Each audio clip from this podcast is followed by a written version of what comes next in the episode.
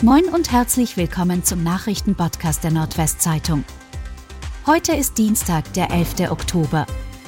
Und das sind die regionalen Themen. Der Nordwesten zieht mit 27 Vertreterinnen und Vertretern in Niedersachsens Landtag ein. Die Landtagswahl am Sonntag hält für die SPD im Nordwesten unter dem Strich eine gute und eine schlechte Nachricht bereit. Die gute, ihre Partei hat gewonnen und stellt erneut die stärkste Landtagsfraktion. Die schlechte, die Zahl der Mandate aus der Region, dem Oldenburger Land und Ostfriesland, sinkt von 13 auf 12. Die CDU bleibt hingegen trotz deutlicher Stimmverlusten bei acht Vertreterinnen und Vertretern, die AfD bei zwei. Steigern können sich nur die Grünen, die statt drei künftig fünf Abgeordnete aus dem Nordwesten nach Hannover schicken.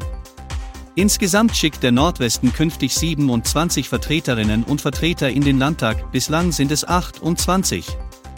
In Hannover kündigt Umweltminister Olaf Lies am Montagmorgen Tempo bei den Koalitionsverhandlungen mit den Grünen an. Bereits bei der konstituierenden Sitzung des neuen Landtags, vermutlich am 8. November, soll Stefan Beider neu zum Ministerpräsidenten gewählt werden. Um den Koalitionsvertrag mit den Grünen auszuarbeiten, sollten sich schnell Arbeitsgruppen zusammenfinden, so ließ, der auch stellvertretender SPD-Landesvorsitzender ist. Gerüchte über eine Drogenplantage im abgebrannten Haus an der Wilhelmshavener Peterstraße bestätigt. Das leerstehende Gebäude an der Schillerstraße 15, in dem vor einer Woche ein Feuer ausgebrochen ist, wurde als Drogenplantage genutzt. Das hat die Polizei am Montag bestätigt. Demnach wurde auf mehreren Etagen des Wohnhauses Cannabis angebaut. Nach aktuellem Stand sei ein technischer Defekt für den Großbrand ursächlich, so die Polizei. Die Ermittlungen würden jedoch weiter auf Hochtouren laufen. Der Kramermarkt knackt die Millionenbesuchermarke locker.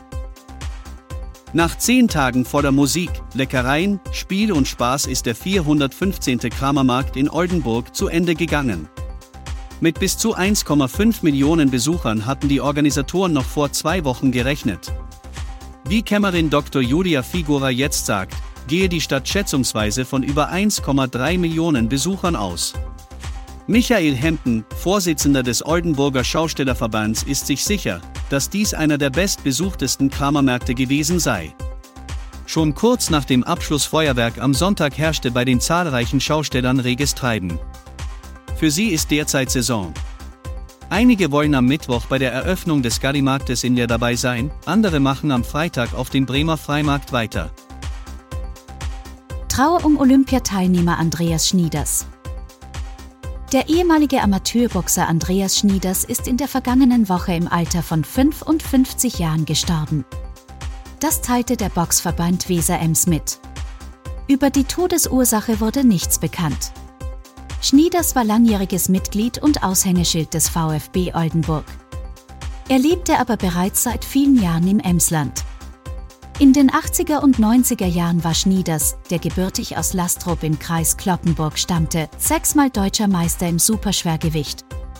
1988 nahm er an den Olympischen Spielen in Seoul teil, wo er im Viertelfinale ausschied. Nach seinem Karriereende 1994 mied er große Auftritte, dem Boxen blieb er aber verbunden.